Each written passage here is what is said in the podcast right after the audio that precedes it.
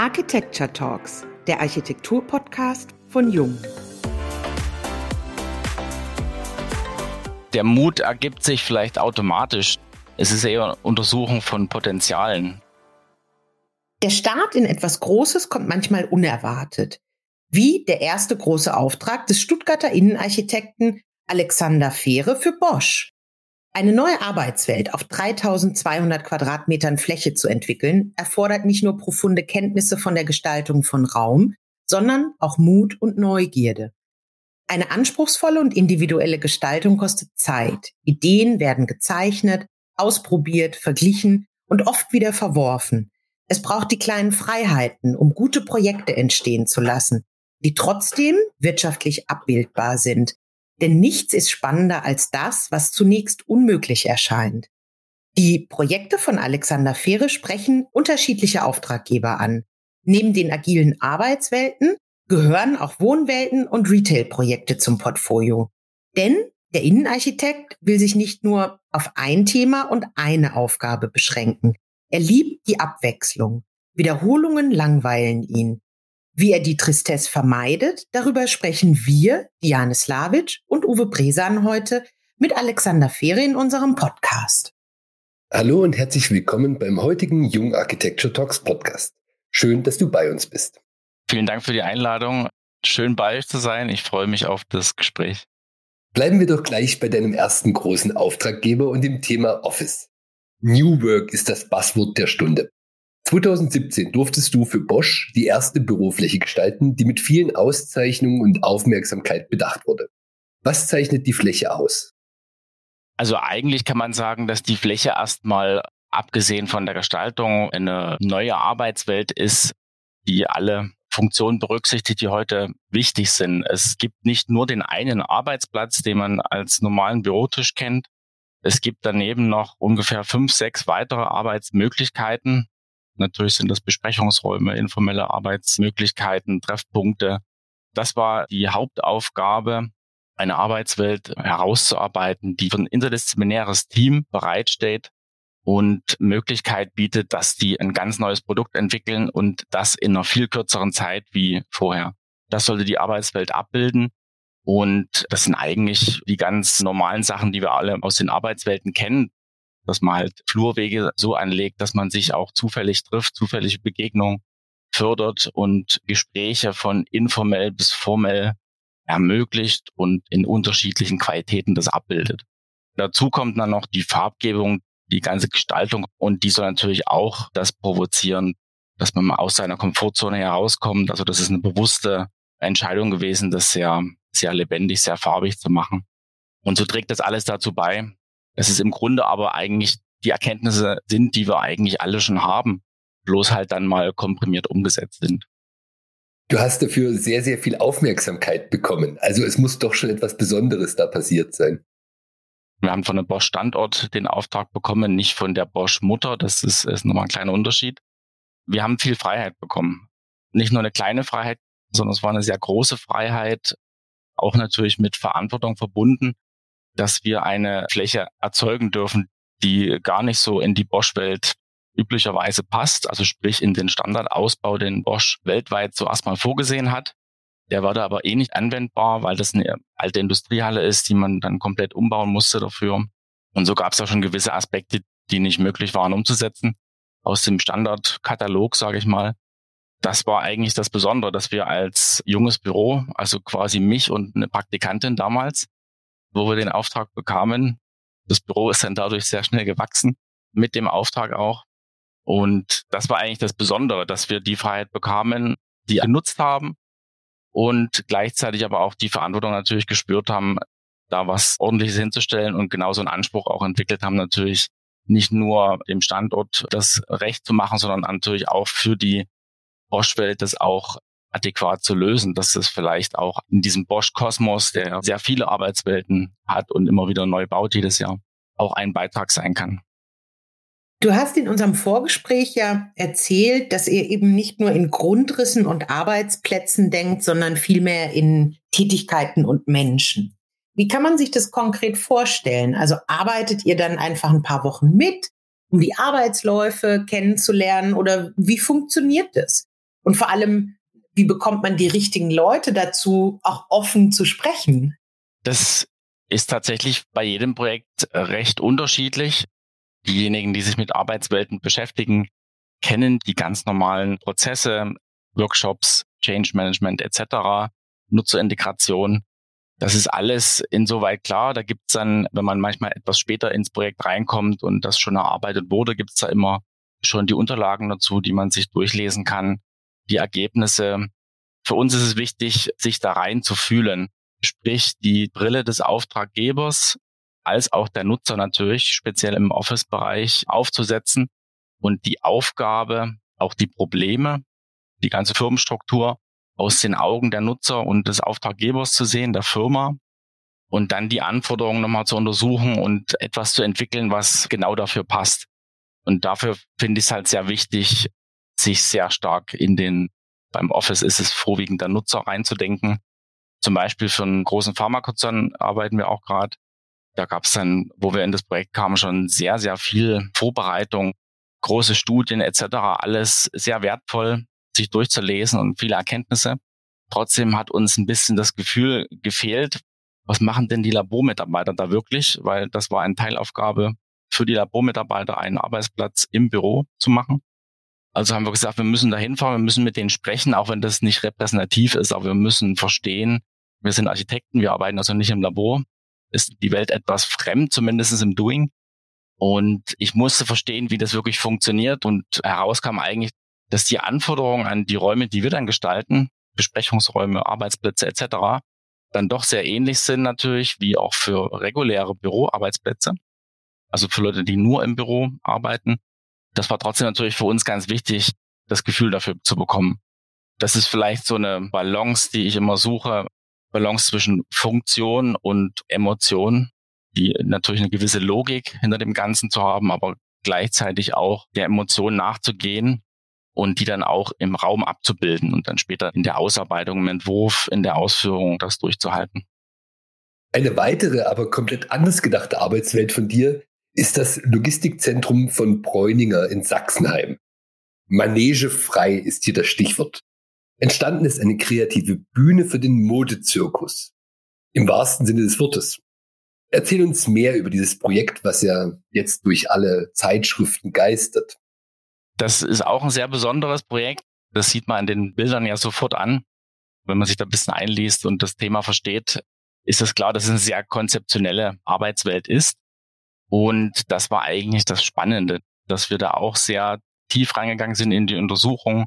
Der Umzug von Leinfelden nach Sachsenheim in dieses neue Logistikzentrum von Bräuninger das hat doch eine gewisse Herausforderung dargestellt, zumindest nach unserer Ansicht, weil die Content Production, für die wir die Fläche entworfen haben, ist doch eigentlich nur ein sehr kleiner Teil der ganzen Logistik, aber extrem wichtig. Ohne diese Abteilung gibt es keinen Online-Verkauf, denn die Abteilung macht Bilder, misst die ganzen Kleidungsstücke auf, produziert die Inhalte quasi, die für den Online-Shop zur Verfügung gestellt werden. Also sprich, ohne diese Abteilung gibt es keinen Online-Verkauf. Wir haben das so gedacht, der Umzug in diese Fläche, es ist doch eine sehr starke Industriehalle. Es hat eigentlich nichts von diesem Thema, was da eigentlich stattfindet. Also viele Fotografen, es gibt eine sehr junge Mitarbeiterschaft, ein sehr kreatives Umfeld und dann gibt es aber auch Produktionsanteil in der Fläche. Und das Gebäude selber wird unterirdisch begangen wegen der Warensicherung und ist in einem Industriegebiet gelegen. Das war alles ein Stück weit ein leicht abstrakter Ort für Menschen da zu arbeiten. Es gibt auch wenig Tageslicht von außen, wenn man sich in der Fläche aufhält. Und wir haben mit den Mitarbeitern gesprochen, was braucht ihr? Da kamen viele Funktionen erstmal raus, also Verbesserungen in den Arbeitsabläufen etc. Und wir haben gedacht, wir können das nicht zu einem normalen, ich sag mal, Wohlfühl-Office oder sowas machen. Das funktioniert dann nicht. Es ist ein sehr industrieller Ort und haben überlegt, was könnte das thematisch alles fassen. Und daraus kam auch von den Gesprächen der Mitarbeiter die Faszination an der Mode. Und wir haben gedacht, dieses ganze Chaos, dieses schöne Chaos, was da auch stattfindet auf der Fläche, diese ganzen Kleidungsstücke, die da umher schwirren auf den Stangen, das hat ja alles seine Abläufe. Das fassen wir doch sehr gut mit dem sehr modeeigenen Thema eines Modezirkus und überlegen, das Ganze zu inszenieren wie eine große Modenschau, die quasi niemals endet, die das ganze Jahr durchläuft. weil das genau zu diesem täglichen kreativen Chaos auf der Fläche passt. Und so herauszukommen ist dann eine Arbeitswelt, die mit einem konzeptionellen Titel belegt wurde des Zirkus, der dann in Bräuninger Farben so umgesetzt wurde, der dann zwar nach Zirkus aussieht an manchen Stellen, aber dann doch immer wieder in die Funktion sich herunterbricht, die in einem Office gebraucht werden. Das sind dann auch so Sachen, dass sie halt auf der Fläche gemeinsam den Fotostyle weiterentwickeln, über Video sprechen und so weiter. Also das ganze Fotostyling weiterentwickeln gemeinsam. Das war so das große Briefing dahinter. Du hast zu dem Projekt gesagt, dass es dich fasziniert, konzeptionell ein Maximum an Abstraktion rauszuholen und dann eben in den Raum hinein zu übersetzen. Du hast keine Angst vor Farbe, Form oder Material. Verrat uns doch, woher nimmst du die Inspiration und auch den Mut für die Radikalität der Entwürfe? Der Mut ergibt sich vielleicht automatisch. Es ist eher Untersuchung von Potenzialen. Dann fällt es schwer, dem Potenzial nicht nachzugehen, weil es einfach, finde ich, dazugehört, zu überlegen, was kann ich maximal aus diesem Projekt herausholen. Nicht für mich, sondern für den Auftraggeber, für die Nutzer. Was sind auch die Potenziale? Was kann ich selber bei dem Projekt lernen? Und dann fällt es halt schwer, dem nicht nachzugehen und nicht den Mut zu haben, das auch vorzustellen, okay, wir wollen euch einen Zirkus als Arbeitswelt einbauen. Das klingt erstmal etwas merkwürdig, wenn man das dem Geschäftsführer vorstellt. Aber das war gar nicht das Thema. Das war dann eigentlich nur ein Thema, okay, wie setzen wir das genau um? die Herleitung war schlüssig und das ist nicht aus einer Egomanie entstanden, sondern aus der Aufgabe heraus. Dann macht es auch Spaß, natürlich uns allen, das ganze Büro daran zu arbeiten und das so durchzuhalten. Dann natürlich bis hin zum Fotostyling, wo wir dann auch gesagt haben, okay, das muss mit Model fotografiert werden, das muss auch eine andere Sprache im Bild sein. Und das Bild verkörpert dann eigentlich auch das, was die Fläche leisten kann, nämlich die direkte Verbindung von Innenarchitektur und Mode wo man nicht mehr ganz auseinanderziehen kann, ist es jetzt mehr ein Modebild, ist es mehr Innenarchitektur. Das war eigentlich auch so eine Nebenidee von uns, dass die Mitarbeiter dadurch inspiriert werden, da auch Bilder zu machen von sich für Instagram, weil es dann natürlich auch darum geht, neue Mitarbeiter zu werben, aber sich auch mit der Fläche zu identifizieren. Und was für mich das Projekt auch sehr stark beinhaltet, ist das Loslösen von den traditionellen Sichtweisen eines Office wir kommen jetzt damit auch in ein Buch, wo es eigentlich nur über Retail-Design geht. Und das verkörpert für mich so diese hybride Fläche, die wir da eigentlich auch gesehen haben, dass man es gar nicht mehr so stark einordnen kann als reguläres Office, sondern ich versuche eigentlich die Flächen so zu sehen oder zu untersuchen. Es sind immer Menschen, die sich irgendwo aufhalten und irgendeiner Tätigkeit nachgehen. Und wenn man das so frei sieht, kommt man, so glaube ich, mehr auf bessere Ideen um direkt die Aufgabe zu lösen, um dem Thema zu dienen und nicht so stark zu unterscheiden, okay, wir haben ein Office und wir brauchen die und die Aspekte da drin. Das ist für mich dann einfacher, sowas zu denken. Und ich glaube, das führt auch ein Stück mehr in die Zukunft. Das ist jetzt ein Extrem, dieses sehr konzeptionelle Office. Da gibt es ja noch viele andere Themen oder Ausarbeitungsmöglichkeiten, denke ich, in Zukunft. Aber das könnte eine Möglichkeit sein, sich dem Thema Office in Zukunft zu nähern, so ein bisschen das losgelöster zu sehen von dem, wo es mal herkommt und vielleicht auch nicht so stark ja umzugehen mit diesen Buzzwords und mit diesen Überlegungen, Schemata. Das ist manchmal etwas zu viel. Man muss es vielleicht manchmal etwas reduzieren auf das, was tatsächlich stattfindet. Natürlich mit dem Wissen dahinter, was alles gebraucht wird und funktionell notwendig ist. Aber so eine gewisse Loslösung also mir hilft das ungemein weiter, um eigentlich die heutigen und zukünftigen Fragen zu versuchen zu beantworten. Jetzt haben wir quasi die Grenze zum Retail auch schon angedeutet.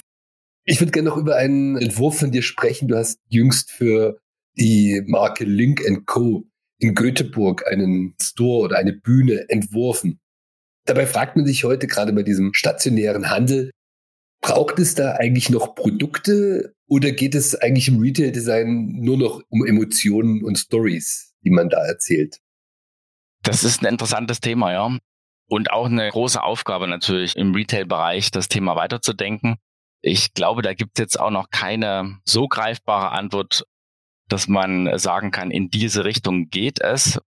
Es ist zumindest sichtbar, dass es, so wie bei Lincoln Co., gerade wenig um das Produkt selber ging, sondern um einen Ort zu schaffen, an dem sich Menschen treffen, ein dritter Ort neben der Arbeit, neben der Privatwohnung, ein bisschen als Anlaufstelle, um andere Leute zu treffen, Dinge zu machen, die sehr indirekt mit dieser Marke was zu tun haben. Das ist im Prinzip klassisches Community Building, was da stattfindet. Und ganz nebenbei wird eventuell noch etwas verkauft. Das ist natürlich eine Entwicklung, die sehen wir auch in anderen Bereichen, dass es manchmal gar nicht so stark mehr ums Produkt selber geht und die Marke oder die Firma sehr stark auf den Kunden zugehen muss, egal in welchen Kanälen. Der Shop oder der Ort ist dann vielleicht einer davon.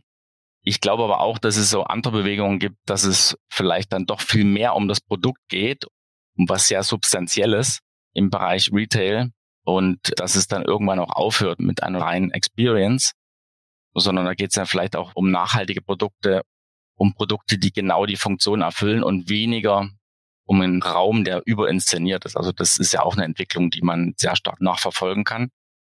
Und das bietet ein spannendes Feld für die Zukunft. Ich denke aber auch, das Retail-Segment hat sich jetzt jahrelang um sich selber gedreht und versucht, eine Antwort zu finden auf die Zukunft, wie es denn weitergeht, wie die neuen Retail-Welten so aussehen. Ich glaube, vielleicht braucht es eine Infusion von außen. Vielleicht gibt es auch wieder das Thema Hybrid. Vielleicht ist es keine reine eindeutige Retail-Fläche mehr, sondern vielleicht wächst es zusammen mit Hospitality, mit Office. Ich glaube, dass zumindest dieser Ansatz doch etwas mehr Gedankenfreiheit bietet, um da auch als Planer darauf zu reagieren und sich neue Konzepte auszudenken. Wir haben gerade über die Veränderungen im Retail-Bereich gesprochen. Lass uns nochmal in ein anderes Genre wechseln. Widmen wir uns den Wohnträumen Bold Luxury. So hast du ein Umbauprojekt für einen privaten Bauherren genannt. Hier präsentiert sich sehr selbstbewusst ein Gefühl von internationalem Jetset.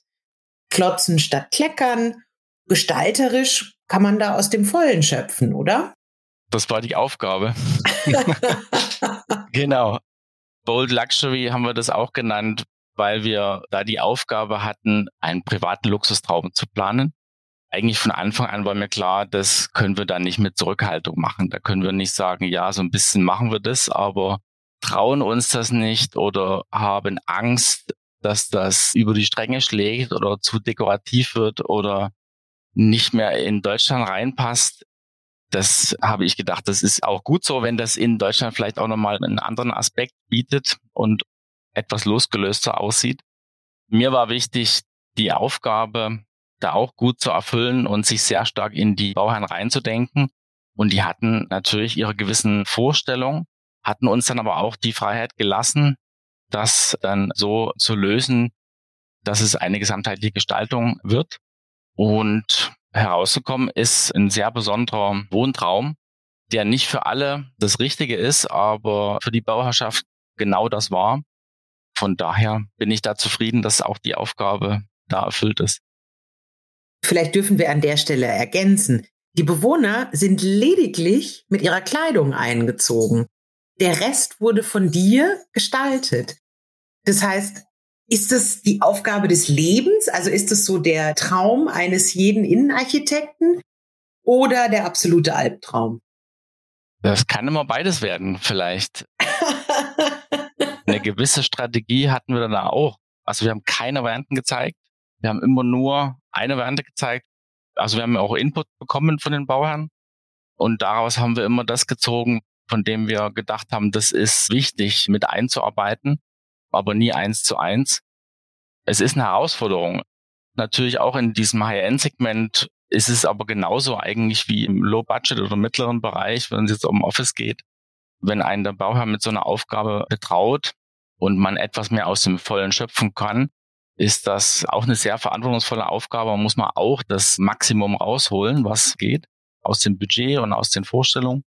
Genauso da habe ich auch untersucht, was ist denn das Potenzial des Ganzen was können wir alles erzeugen, was können wir alles umsetzen, dann sieht man das, was rausgekommen ist dabei. Ja. Du hast es ja gerade kurz beschrieben. Ihr habt von Bauherrenseite auch durchaus Ideen mitgeteilt bekommen. Das Ergebnis zeigt, auch in den anderen Projekten, dass ihr als Büro Material sehr virtuos einsetzt. Also in unerwarteten Kombinationen, sehr hochwertig verarbeitet und mit ganz präzisen Details. Woher kommt diese Liebe zu Oberflächen und Texturen? Das entsteht natürlich auch über die Jahre oder auch in dem Projekt, in das man sich da reinarbeitet. So ein privates Luxusprojekt kann man nicht gleich behandeln wie ein Arbeitsweltenprojekt. Das hat ganz andere Aspekte. Wohnen ist was sehr Spezielles für die Bauherren. Wenn man das als Innenarchitekt macht, ist das eine sehr besondere Aufgabe. Also Stichwort Liebe ist, glaube ich, wichtig, gerade in so einem Projekt, wo es sehr stark um das Thema Oberflächen geht, um Dekoration. Ich glaube, wir haben in Deutschland dann noch viel, viel Potenzial, um nicht zu sagen Nachholbedarf. Gerade wenn wir das mit Ländern wie Frankreich, Italien vergleichen, gibt es dann noch mittlerweile auch schon einen gewissen Bedarf der Bauherren, fernab von weißen Wänden und Sichtbeton in Privaträumen doch etwas zu wagen. Und das ist dann für uns Innenarchitekten glaube ich, eine Aufgabe, auch da die Potenziale zu suchen und denen nachzugehen. Und dann kommt man nicht umhin, auch über Schönheit zu sprechen und ein Stück weit auch über Liebe, weil in diesen Privaträumen kann man das jetzt weniger über ein reines Konzept herleiten, sondern manchmal muss es einfach schön sein und muss dem Bauherrn auch wirklich gefallen und sie müssen sich ein Stück weit drin verlieben. Das ist, glaube ich, dann die Aufgabe da drin wenn man dir so zuhört und du deine Projekte erläuterst, dann kommen immer wieder so ein paar Punkte. Also einmal gut zuhören den Bauherren, dann mutig sein, neue Konzepte zu entwickeln und dann auch die Bereitschaft, sich immer auf neue Dinge einzulassen, sich auch als Büro, als Entwerfender weiterzuentwickeln. Da entsteht natürlich bei uns die Frage, woher ziehst du diese Energie, das jeden Tag von Neuem anzufassen? Und wo holst du dir deine Inspirationen? Wo informierst du dich, was schaust du dir an, um daraus deine Ideen jeden Tag neu zu generieren? Sicherlich haben wir viele Inspirationen von außerhalb. Leider ist jetzt Mailand schon ein Stück weit her. Das fehlt jetzt mittlerweile schon. Es gibt dann eine weitere Inspiration. Messen, Magazine, natürlich alles, was uns umgibt. Auch natürlich Kunst, die man sieht und Ausstellungen, die man besucht. Ich glaube aber auch, dass es sehr viel um das innere Kind geht um gewisse Verträumtheit dem nachzugehen und die Inspiration aus sich selber zu holen, ist für mich dann schon sehr wichtig, um eine gewisse Zeitlosigkeit im Arbeiten zu haben, obwohl die Projekte jetzt nicht unbedingt immer so extrem zeitlos sein müssen, aber ich würde jetzt sagen, dass ich nicht unbedingt irgendwelchen aktuellen Trends hinterherjage, sondern eigentlich von den Dingen, die mich auch schon als Kind fasziniert haben, vielleicht treiben lasse und dann einfach mal was probiere, wir probieren ja immer verschiedene Dinge aus in den Entwürfen. Und das, was dann am besten ist, das zeigen wir natürlich den Bauherren Aber ich denke, so eine gewisse Verspieltheit und Naivität auch im Nachfragen ist dann schon sehr wichtig. Und die Energie ist eigentlich die Neugier, immer etwas Neues zu erfahren, mich auch von den Bauherren und Menschen ein Stück weit leiten zu lassen und die Aufgabe aus denen ihrer Sicht zu sehen. Das ist für mich sehr spannend und vielleicht auch ein Stück weit anders auf mich selber zu schauen, mich von außen zu sehen, finde ich, gelingt mir selten, aber ist dann immer sehr spannend. Und das ist so eine Antriebsfeder, mehr übers Leben vielleicht zu erfahren.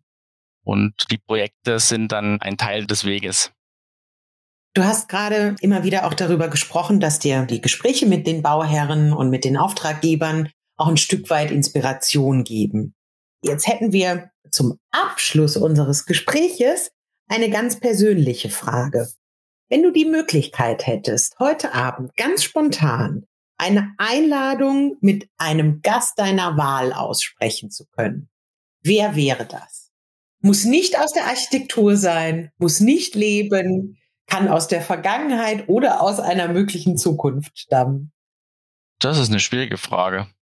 Wenn ich es mir komplett aussuchen könnte, wäre es, glaube ich, jemand aus der Zukunft, und im besten Fall noch jemand aus der Vergangenheit. Die würde ich dann gerne fragen, was wir eigentlich gerade machen aus denen ihrer Sicht. Das finde ich schon sehr interessant, wie sich die Menschheit so entwickelt und entwickelt hat und noch weiterentwickelt. Wir sind immer sehr stark auf uns selbst bezogen, auf unsere Lebenszeit und gucken dann vielleicht noch ein paar Jahrzehnte vor und zurück, aber vergessen dann doch oft die Jahrtausende, die hinter uns liegen und die 100, 200 Jahre, die noch vor uns liegen vielleicht, also nicht als Ende, sondern als Ausblick vielleicht, was sich da noch verändert.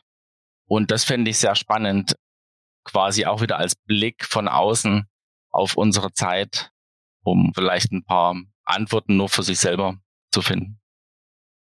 Das ist doch ein schöner Gedanke zum Schluss unseres kleinen Gesprächs. Dir, Alexander, vielen Dank für deine Zeit und vielen Dank, dass du uns ein bisschen einen Einblick in deine Arbeitsweise gegeben hast.